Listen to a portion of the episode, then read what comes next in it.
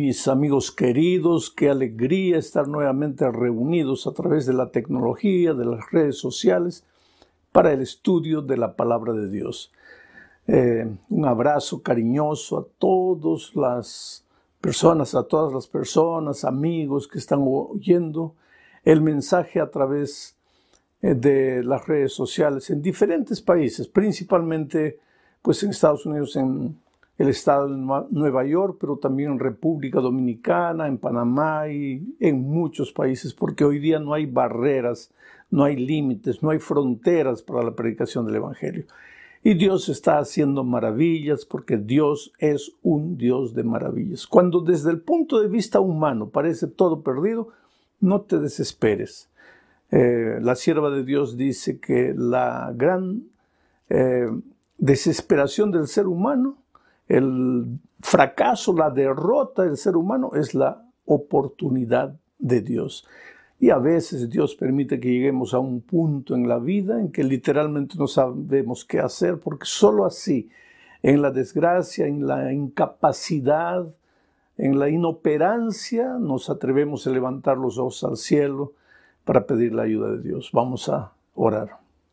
Padre querido, vamos a abrir tu palabra esta, en este momento y suplicamos tu gracia maravillosa, la iluminación de tu Espíritu Santo, el trabajo persistente del Espíritu llamando, llamando, llamando para que las personas se entreguen a ti. Muéstrate en la plenitud de tu poder esta noche. Extiende tu mano, haz maravillas en la vida de mucha gente sincera que está clamando a ti cada uno tiene un clamor especial, algunos por la familia, otros por la salud, otros por la vida financiera, otros porque ellos mismos tienen dificultades interiores, existenciales, no tienen paz en el corazón, no tienen la capacidad de perdonar, no tienen la capacidad de ser felices. Esta noche, en este momento, muéstrate, Señor, en la grandeza de tu amor, de tu misericordia, salvando, haciendo maravillas en el nombre de Jesucristo. Amén. Muy bien, mis queridos amigos, vamos a abrir el texto bíblico. Primera a los Corintios, capítulo 15. En realidad, todo el texto debería ser el capítulo 15 entero, pero pues no hay tiempo para todo eso. Voy a leer a partir del versículo 9 y voy a ir comentando algunos textos. Voy a leer todo el texto primero. Dice así, porque yo soy el más pequeño de los apóstoles, que no soy digno de ser llamado apóstol, porque perseguía la iglesia de Dios. Pero por la gracia de Dios soy lo que soy. Y su gracia no ha sido en vano para conmigo.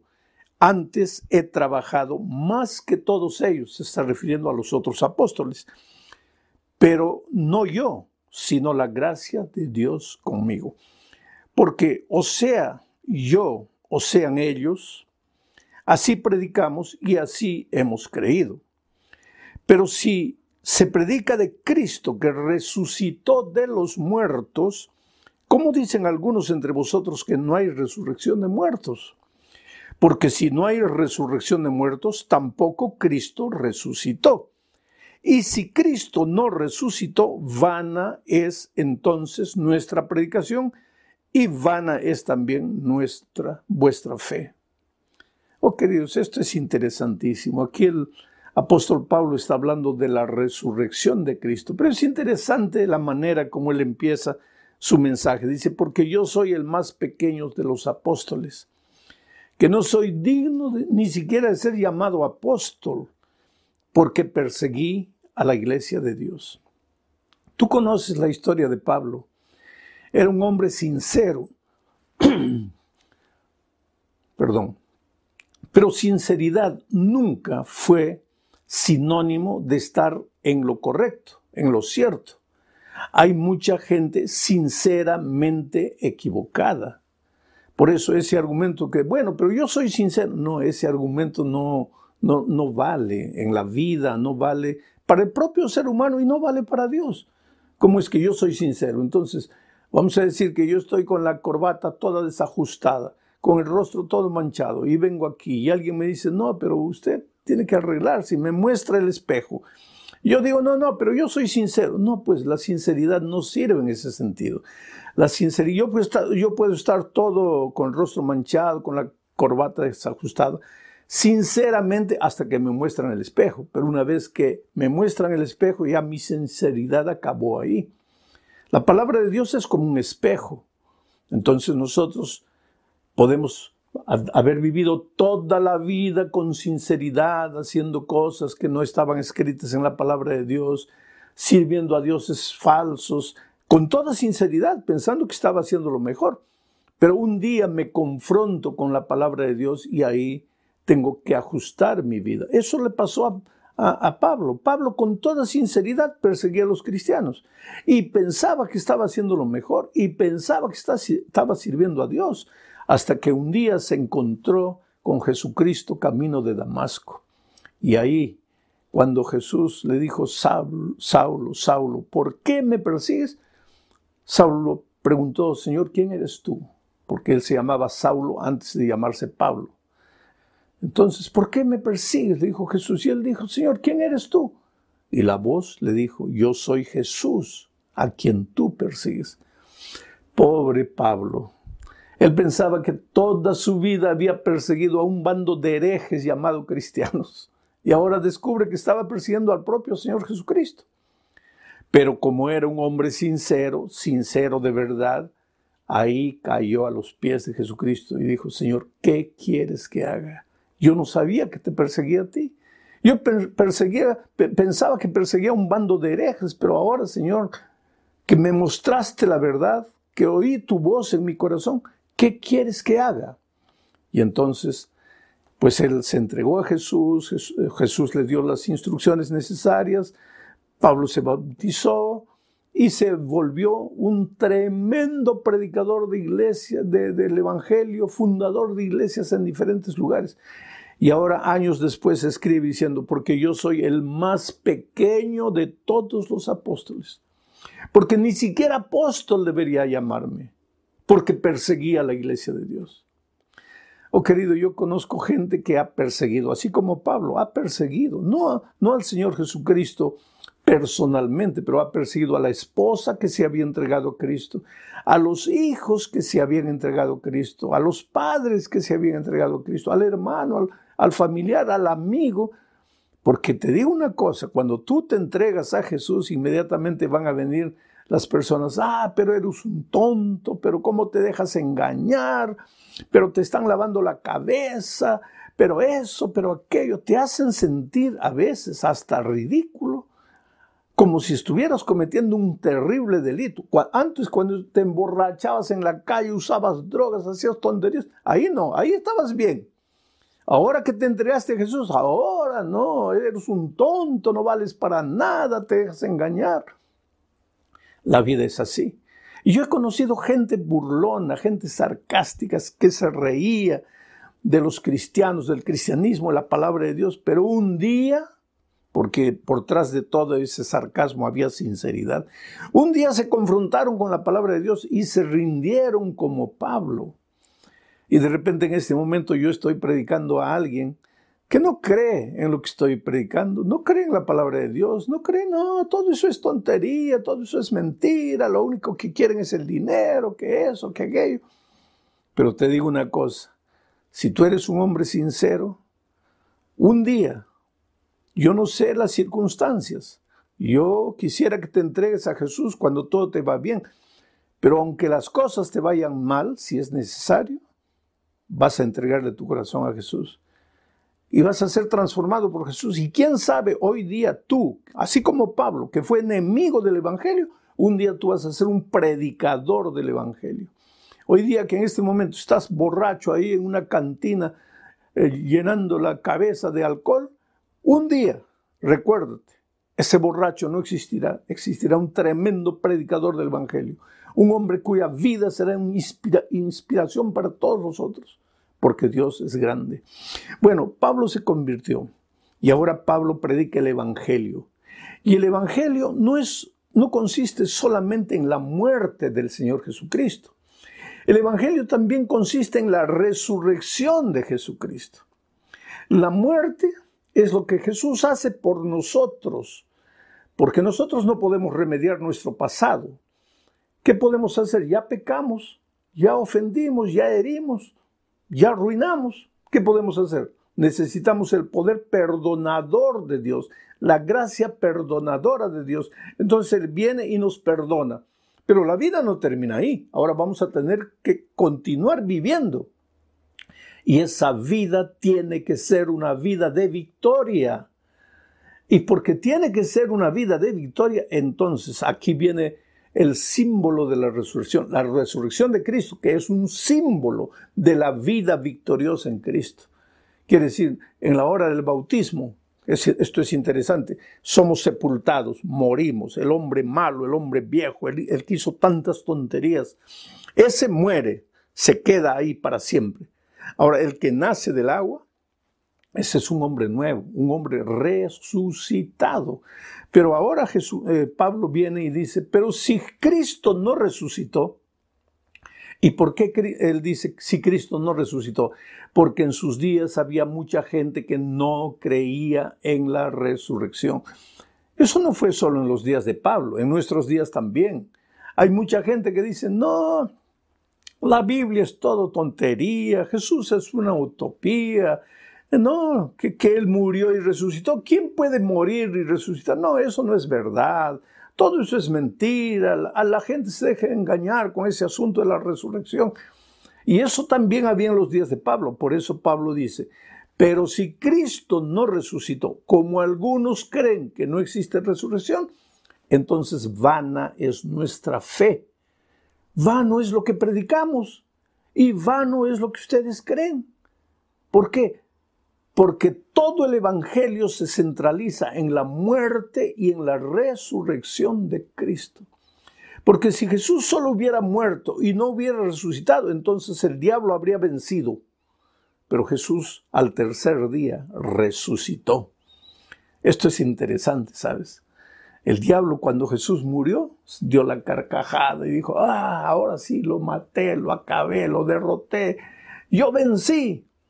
Y seguramente el segundo día siguió dando la carcajada porque Jesús estaba muerto el sábado, muerto, reposando conforme al mandamiento. Y el domingo el diablo continuó dando la carcajada. Ah, ya, ahora sí, definitivamente. Pero de repente la tierra se abrió y Cristo resucitó. Y el diablo entonces entendió que estaba derrotado para siempre. Pero había gente que no creía en la resurrección. Y si todo el Evangelio está centralizado en la muerte y en la resurrección de Cristo y no existe resurrección, entonces todo lo que predicamos es mentira, la Biblia es mentira, lo que predicaron los discípulos, los apóstoles, todo es mentira, el cristianismo es mentira, no tiene sentido. ¿Por qué? Porque Jesús es mentira. ¿Por qué? Porque nos resucitó. Pero la Biblia es contundente al, afirmar que el Señor Jesucristo resucitó de entre los muertos. Ahora, querido, ¿qué significa la resurrección de Cristo para nosotros? ¿Cuál es el mensaje de la resurrección de Cristo? En primer lugar, significa que si Cristo pudo resucitar, nosotros también un día resucitaremos. Por eso es que no tenemos que tener miedo de la muerte, ni por cáncer, ni por accidente, ni por COVID, ni por nada. No tenemos que tener miedo de la muerte. Ahora, cuidado. Yo no digo que el cristiano, porque tiene a Cristo, porque tiene esperanza, porque tiene la seguridad de la resurrección cuando Cristo vuelva, yo no digo que el cristiano tiene que ser insensato, imprudente, necio, que tiene que andar buscando el peligro. No, que, querido. Ayer o la otra noche estudiamos el tema. No te acerques del árbol. No te acerques del territorio donde el enemigo está. Y yo te diría en la vida física, no coloques tu vida en riesgo. ¿Para qué te vas a arriesgar? Practicar cosas que donde en cualquier momento puedes morir. Aléjate, a no ser que sea pues necesario, extremadamente necesario. De eso depende tu vida, tu muerte en esta tierra. Bueno, pero sé prudente, no busques la muerte. Ahora, de no buscar la muerte a tener miedo y pavor de la muerte hay mucha distancia, querido. El cristiano no puede tener miedo de la muerte. ¿Por qué? Mi tema no es la muerte, mi tema es la resurrección. Pero ¿por qué no tenemos que tener miedo de la muerte? Porque la Biblia dice que los que duermen en Cristo están durmiendo. La muerte es como un sueño. Me estoy refiriendo a esta muerte pasajera, transitoria, a esta muerte de la tierra, a esa muerte que tú y yo vamos a morir un día. No estoy hablando de la muerte eterna ni de la vida eterna, estoy hablando de esta muerte, que todos vamos a morir en este mundo, porque después de la entrada del pecado también entró la muerte. Pero entró la vida eterna en Cristo Jesús. Pero yo no estoy hablando de la muerte eterna ni de la vida eterna, estoy hablando de esta muerte circunstancial. Tú no tienes que tener miedo de esa muerte. Ahora, de la muerte eterna, ahí sí tienes que tener pavor, porque ese es el fin de, de todo. Pero en esta tierra no te desesperes por causa de la muerte. No busques la muerte, pero no te desesperes, porque si la muerte es como un sueño, mira, esta noche yo me voy a ir a dormir. ¿Y qué voy a hacer? Me voy a abrazar a mis hijos, a mis nietos. Les voy a decir, ay, por favor, voy a dormir, no me dejen dormir, no quiero morir. No, no, me voy a dormir tranquilo. ¿Por qué? Porque yo sé que cuando salga el sol me voy a despertar. Y cuando me despierte, voy a mirar el reloj. Oh, ya son las seis de la mañana. ¿Y a qué hora me gusté? A las once. Y ya pasaron tantas horas. Sí, ya pasaron tantas. Pero parece que hubiera dormido solo cinco minutos. Sí, claro, pues, porque así es el sueño. Parece que dormiste cinco minutos y ya pasaron siete, ocho horas. Bueno, Jesús dice que la Biblia, en la Biblia que, que la muerte para los que creen en Cristo es como un sueño. Entonces, ¿qué pasa? Cuando tú mueres, duermes. ¿Por qué tienes que desesperarte? ¿Por qué? Porque tienes mañana, ¿ah? tienes que estar tranquilo, feliz, porque mañana, cuando Cristo vuelva, y no sé decir mañana, pasado mañana, el próximo año, pero cuando Cristo vuelva, cuando suene la trompeta, dice Pablo escribiendo a los tesalonicenses, los muertos en Cristo resucitarán. Y cuando tú veas a Cristo, vas a preguntarte, pero ¿Cuánto pasó desde que dormí? No pasaron cinco minutos, tal vez pasaron diez años, veinte, cincuenta años, yo no sé. Pero no sentí, claro, no sentiste porque estabas durmiendo. O sea, cuando tú no tienes a Cristo y te llevan al cementerio, pues te llevan al cementerio para qué? Vas a resucitar en la segunda resurrección después del milenio para morir, morir eternamente. Pero cuando mueres en Cristo, tú duermes, duermes con esperanza, la esperanza de la resurrección, porque querido, la palabra de Dios es eterna. La hierba se seca, la flor se marchita, pero la palabra de Dios dura para siempre. Entonces, si estás triste porque tu hijito con tres años murió, no te desesperes. Cuando Cristo venga, Él lo va a resucitar y te va a entregar a tu hijito de tres años y tú vas a tener la alegría de criar, de criar a tu hijo hasta la edad adulta. Si tu padre murió, si tu mejor amigo murió, si tu esposa murió, no te desesperes. Llora porque tienes sentimientos. Por eso Pablo dice, hermanos, no queremos que os entristezcáis como los que no tienen esperanza. El que no tiene esperanza pues se desespera, la vida acabó ya. No, no, no. Pero el que tiene esperanza, ese se entristece también, llora, derrama una lágrima, porque tiene sentimientos, porque tiene nostalgia pero Él tiene la esperanza de la resurrección. Y yo sé que cuando Cristo venga, yo voy a poder abrazar a mi Padre, a mi Madre. Mis hermanos, por la gracia de Dios, todavía permanecen vivos. Y yo voy a abrazar a mis grandes amigos que murieron en Cristo compañeros pastores que lucharon conmigo por la predicación del Evangelio, pero que ya descansan. Y de repente mañana también me toca a mí, Dios dice, bueno hijo, ya cumpliste tu ministerio, descansa. Voy a descansar con alegría, con júbilo, sabiendo que Cristo va a volver y yo voy a resucitar. Entonces, esa es una de las eh, ventajas, diría así, que el tema de la resurrección me trae. La seguridad de que la muerte no es el fin de todo de que la muerte es apenas un sueño y que cuando Cristo venga voy a resucitar. Pero hay otro mensaje espiritual poderoso en el tema de la resurrección. ¿Te acuerdas de Jesucristo cuando resucitó a Lázaro? Fue en esa ocasión que Jesús dijo, no, no se desesperen porque Lázaro estaba, está durmiendo. Y una hermana le preguntó, una hermana de Lázaro le preguntó a Jesús, pero Señor, si, si duerme, despertará. Y él le dijo, no, es que está muerto. Pero Señor, ¿está muerto o está durmiendo? Pues está muerto, pero está durmiendo. Porque para el que está en Cristo, el muerto está durmiendo hasta el día de la resurrección. Y entonces Jesús llegó delante de la, tumba y dijo, retiren la piedra. ¿Por qué Jesús dijo, retiren la piedra? Porque en la vida cristiana, queridos, hay cosas que Dios puede hacer. Tú como ser humano no las puedes hacer. Pero hay cosas que tú las tienes que hacer. Y Dios podría hacerlas, pero no las va a hacer. Porque eso es tarea tuya. Tú tienes que hacerlo. Es responsabilidad humana. Por ejemplo, el Señor Jesucristo, que iba a resucitar a un muerto que ya estaba en ese estado cadavérico cuatro días, que ya olía mal, ese poder que Jesús tenía, él no podía con ese poder retirar la piedra de la tumba. Claro que podía. Y entonces, ¿por qué le dijo a los hombres, retiren ustedes la piedra? Porque aunque Jesús puede retirar la piedra, Él no la va a retirar. Quien tiene que retirarla es el ser humano. Ahora, ¿el ser humano puede resucitar a un muerto? No.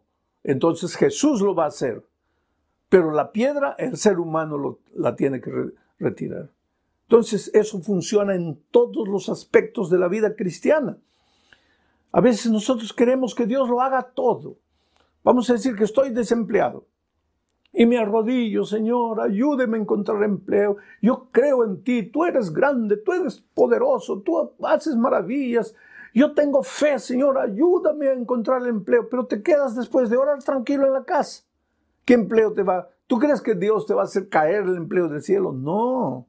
Ahora, después de haber clamado a Dios, tú vas a salir y vas a hacer las entrevistas que tengas que hacer y vas a tocar las puertas y vas a aplicar y te vas a enfrentar a gente que te va a mirar a veces con desdén, con desprecio, con menosprecio. Pero esa es la parte tuya, tienes que tocar puertas, tienes que caminar, tienes que cansarte. Pero ahora lo haces sabiendo que el Espíritu de Dios está yendo adelante de ti, tocando la puerta del corazón de esos hombres duros para que te den el empleo.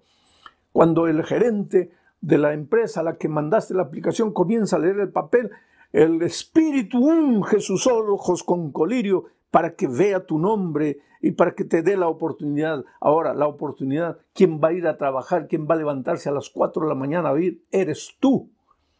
El asunto es que muchos cristianos malinterpretamos eso y pensamos que Dios no nos responde porque nosotros no quitamos la piedra. Quien tiene que hacer la parte humana es el ser humano. Quien tiene que hacer la parte divina es eh, el Señor Jesucristo. Y en aquella ocasión el Señor Jesucristo le dijo, Lázaro, sal. Y por el poder de la palabra de Jesucristo, el muerto, el cadáver, que ya olía mal, que ya estaba en estado de descomposición, se levantó y salió por el poder de la palabra de Dios. Aquí está la palabra de Dios, querido. Jesucristo no está a nuestro lado así corporalmente, aunque su espíritu en este momento está usando la palabra para tocar tu corazón. Y yo te digo, por el poder de la palabra de Dios, aunque estés en estado cadavérico espiritualmente, aunque sientas que ya no tiene sentido nada, aunque creas que todo está perdido, todo está acabado, por el poder de la palabra de Dios, el Espíritu será capaz de hacer maravillas. Y Lázaro se levantó. Y hay un predicador del siglo XVIII que me, me impresiona con la fuerza de su predicación. Y él decía, Jesús tuvo que decir, Lázaro, sal fuera. Porque si Jesús no dijera, Lázaro, sal fuera, el poder de su palabra era tan grande que todos los muertos del mundo resucitarían. ¡Ah, ¡Qué poder extraordinario de la palabra de Dios! Por eso Jesús dice, ese predicador tuvo que decir, Lázaro, solo tú, solo tú, como una primicia porque los otros resucitarán cuando yo vuelva por segunda vez. Solo tú, Lázaro. Entonces yo te pregunto, si Jesús fue capaz de resucitar a un hombre que ya olía mal, que ya estaba en estado de putrefacción. ¿Por qué no puede resucitar tu matrimonio? Porque el otro día alguien me dice, pastor, para mi matrimonio ya no hay salida. Le digo, ¿qué? ¿Ustedes pelean mucho? Y la señora me dice, pastor, ojalá que peleásemos. Porque si peleásemos, por lo menos sería evidencia de que estamos vivos. Lo peor es que ya ni siquiera peleamos. Hay una indiferencia, una frialdad, un hielo entre nosotros. Vivimos debajo del mismo techo, dormimos en la misma cama, pero ya entre nosotros no existe nada. Todo está destruido. Para mi matrimonio ya no hay salida. Ah, pues querido, tal vez tu matrimonio ya está en estado de descomposición. Desde el punto de vista humano ya no hay salida pero la palabra de Jesucristo. Por eso es que tienes que apoderarte de la palabra de Jesús. Tu hijo está en las drogas desde el punto de vista humano, ya no hay salida, está perdido, está acabado. Pues ahora viene la palabra de Dios y por la palabra de Dios tu hijo puede largar las drogas. Yo tengo, por ejemplo, aquí el ejemplo de Carlos Francisco. Carlos Francisco para la sociedad era un ser humano acabado, destruido, perdido. Para la familia también. Un pobre hombre que bebía todos los días, todos los días, literalmente todos los días. Él solo despertaba para beber. Acabado, destruido. Por, eso digo, la sociedad ya no tenía esperanza en él. La propia familia ya no tenía esperanza en él. Andaba de bar en bar, a veces pidiendo un poco de bebida como si fuera limosna. Comer no le interesaba. Él vivía para beber. Ese hombre simbólicamente estaba en estado de descomposición. Para los seres humanos ya no había esperanza de recuperación para Carlos Francisco. Pero él escuchaba el mensaje a través de la tecnología, la radio, el Internet. Y así me conoció. No me conoció personalmente, conoció mi voz. Y mi voz llegaba a su corazón. Y entonces la esposa de él decía, bueno, es que le gusta escuchar al pastor Bullón porque el pastor Bullón dice que Dios te perdona, que Dios te ama, que aunque hagas lo que hagas, Dios te sigue amando. Así pues a cualquiera le gusta escuchar, estoy un pecador, soy un borracho, un drogadicto, Dios me ama. Y esa es la verdad, querido, Dios te ama, pues. ¿Cómo te puedo decir que Dios no te ama porque te portas mal? Si yo estaría yendo contra la verdad bíblica. Dios te ama, ya te dije que Dios es eterno. Y Dios es amor. Y si Dios es eterno y Dios es amor, pues su amor es eterno. Nunca te va a dejar de amar. ¿Cómo yo te puedo decir que si te sigues portando mal, Dios te va a dejar de amar? No te va a dejar de amar. Pero si tú no te arrepientes de tus caminos, si tú no caes un día, si tú no le dices, Señor, ayúdame, el amor de Dios no te sirve para nada y tú te vas a morir rodeado del amor de Dios porque el amor de Dios es como el agua. Yo puedo estar muriéndome de sed aquí. Hay un vaso de agua. Y yo muriendo de sed. Pero toma, pues, no, no quiero tomar. Entonces te vas a morir, pues, de sed. Pero es que dame agua. Pues ahí está el agua, tómala.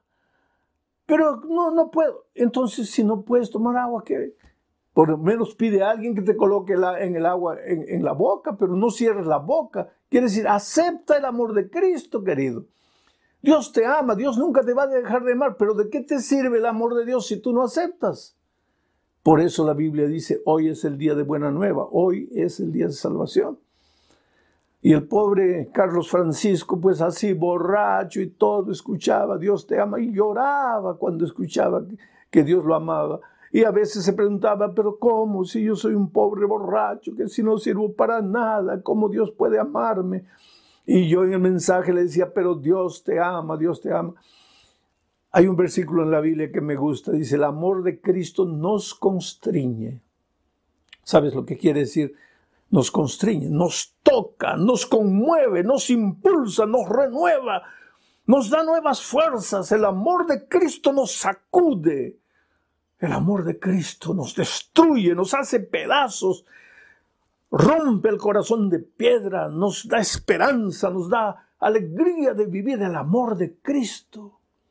Y por eso el propio Pablo en Romanos dice Y si el amor de Cristo y si la misericordia de Cristo no es capaz de transformar tu vida, ¿qué más lo va a hacer?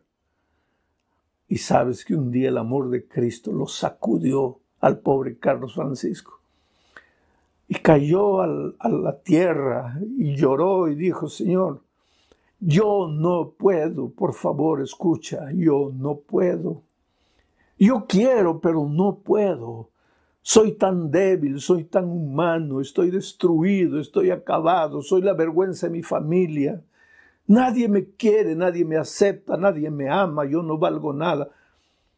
Así como el apóstol Pablo decía, en el pasado yo perseguía a la iglesia. Pobre Carlos Francisco clamó a Dios y dijo, ya Señor, que yo no puedo, pues hazlo tú por mí. Y la palabra no salió de su boca y la respuesta de Dios ya llegó y lo tomó y lo sacudió y lo limpió y lo transformó. Y milagrosamente Carlos Francisco dejó de beber, milagrosamente, no por sus fuerzas.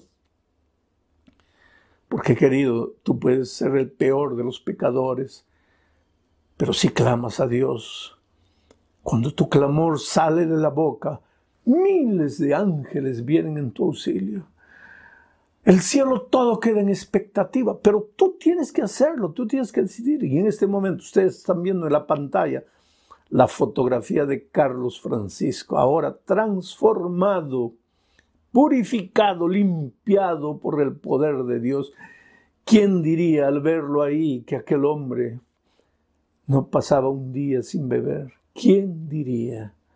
Pero así es el poder del Dios. Cuando Dios entra a un corazón y solo puede entrar cuando tú le abres la puerta, oh querido, no hay nada que Jesucristo no pueda hacer en tu vida. A lo largo de mi vida he encontrado tantos milagros. Yo estaba predicando hace muchos años en los Estados Unidos vía satélite, justamente desde Nueva York, para todos los Estados Unidos. Y en Los Ángeles me estaban escuchando el mensaje. Y ahí sucedió un milagro, porque había una pareja mexicana, el hombre era un malo, perverso, golpeaba a la esposa, pero la golpeaba casi al punto de dejarla muerta. Y un día ella pensó, si yo me quedo aquí, él me va a terminar matando, mejor me escapo, pero ¿a dónde me escapo? Y el marido le había dicho, y si un día te atreves a escapar, yo te busco, yo te alcanzo y en cualquier lugar del mundo yo te alcanzo y te mato. Entonces mejor ni te atrevas a salir de aquí. Pero un día mientras él se fue a trabajar, ella agarró un poquito de ropa, tenía unos primos en Los Ángeles, ella vivía en México. Cruzó la frontera y se fue para Los Ángeles. Y se escondió en la casa de su familia allá en Los Ángeles. Pero cuando llegó allá, descubrió que la familia había conocido la palabra de Dios y que ahora, ahora todos los días antes de salir al trabajo la familia se reunía, cantaba, estudiaba la palabra de Dios y ella pues estaba hospedada en la casa de ellos, por cortesía comenzó a escuchar y en esos días comenzó la campaña de evangelismo que yo estaba haciendo desde Nueva York y el primo le dijo, mira, yo sé que tú no estás de acuerdo con estas cosas, que no te gusta el evangelio, pero yo te pido una cosa, por favor, ve solo esta noche. Ve solo esta noche. Después ya no vas. Y ella fue la primera noche. Y le gustó la palabra de Dios. Le mostró cosas que ella no veía. Se dio cuenta por qué su matrimonio no había salido bien.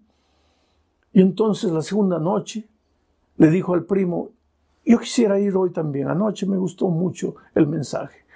Y fue la segunda noche, la tercera, la cuarta, la quinta, la sexta noche. Pero vamos al otro capítulo. Y el esposo allá en México, un día llegó a la casa, no encontró a la esposa.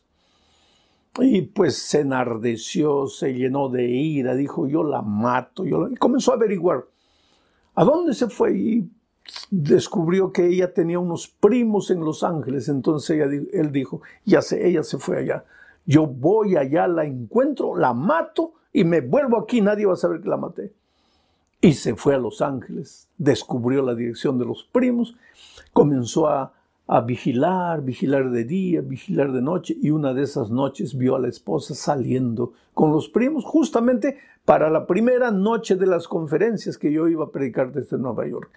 Y él la siguió, la siguió de lejos, de lejos. Cuando ellos entraron a la iglesia, él también entró a la iglesia, se quedó en el último banco y escuchó la palabra de Dios. Y querido, la palabra de Dios, ya te he dicho, es espada de dos filos y penetró hasta el fondo del corazón de este hombre y lo sacudió y lo hizo llorar. Y en la hora del llamado, cuando yo llamé a las personas, él se levantó, salió para afuera, no quiso responder al llamado. Pero la segunda noche volvió y la otra noche volvió y cada noche el Espíritu de Dios lo golpeaba pues como una dinamita. ¿ah? El poder del Evangelio es dinamita, poder del Evangelio es dinamita que destruye la roca más dura. Y ese hombre, la tercera noche, la cuarta y la sexta noche, yo prediqué de Lázaro, la resurrección de Lázaro y cómo Jesús resucitó a un cadáver destruido, podrido, acabado. Y esa noche yo pregunté, ¿cómo tú puedes decir que Dios no puede resucitar tu matrimonio? Desde el punto de vista humano, tú ya no tienes salida, no hay salida para tu matrimonio, pero Cristo puede hacerlo. Confía en Él, confía en sus promesas. Y cuando hice un llamado, ¿cuántos quieren entregarle la vida a Jesús? La esposa que estaba ahí se levantó y vino adelante. Y él atrás, sacudido por la palabra, vio a la esposa yendo y se levantó también. La esposa llegó aquí, estaba en lágrimas, emocionada, entregándole el corazón a Jesús. Los primos a un lado, viendo emocionados la decisión de la prima. Y de repente cuando ella está así, siente que alguien le aprieta el brazo. Y cuando mira, ve a su esposo y ahí empalidece y se desespera porque el esposo le había dicho, si tú te vas, yo te alcanzo. En el fin del mundo te encuentro, pero te encuentro para matar. Y cuando ella vio, pensó, ahora me va a matar. Y él vio el, miedo, el espanto reflejado en los ojos de la esposa y se dio cuenta de lo que estaba haciendo y le dijo, querida, yo no te voy a hacer nada. Yo también me estoy entregando a Jesús. Y le contó la historia. Y hoy día son una pareja feliz, se quedaron a vivir en Los Ángeles, están ahí contentos, felices, transformados por el Señor Jesús. Ese es el Cristo del Evangelio. Ese es el Jesús al cual te invito que lo aceptes. Ábrele tu corazón. Bautízate, querido. Hay un texto que me gusta aquí en Colosenses capítulo 2, versículo 12. Mira lo que dice. Sepultados con Él, con Jesucristo, en el bautismo. Ah, en el bautismo es que te sepultas con Cristo. En el cual fuisteis también resucitados con Él mediante el poder de Dios. Bautízate, porque al ser bautizado mueres a tu vida de pecado y resucitas en el poder de Dios para una vida de victoria. El sábado va a haber bautismo, bautízate.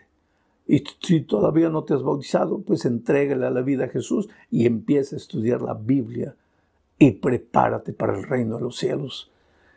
Toma tu decisión ahí. No, no, no, no rechaces. No argumentes, no endurezcas tu corazón, no postergues. Ahora, en ese momento, entrégale el corazón ahí. Voy a orar por ti. Padre querido que estás en los cielos, gracias Señor por tu amor, gracias por el mensaje de resurrección, porque Jesús no solo murió, resucitó también, y Él nos mostró que podemos morir al pecado y resucitar para vida eterna. Y esta noche tenemos la convicción de que podemos resucitar nuestros valores, nuestros principios muertos, cadavéricos, que puedes resucitar hogares, vidas, jóvenes que se están destruyendo. No hay nada imposible para ti, Señor. Y si en este momento alguien está clamando en su corazón, esperando un milagro, tú, Señor, opera ese milagro en la vida de ellos, en el nombre de Jesucristo. Amén.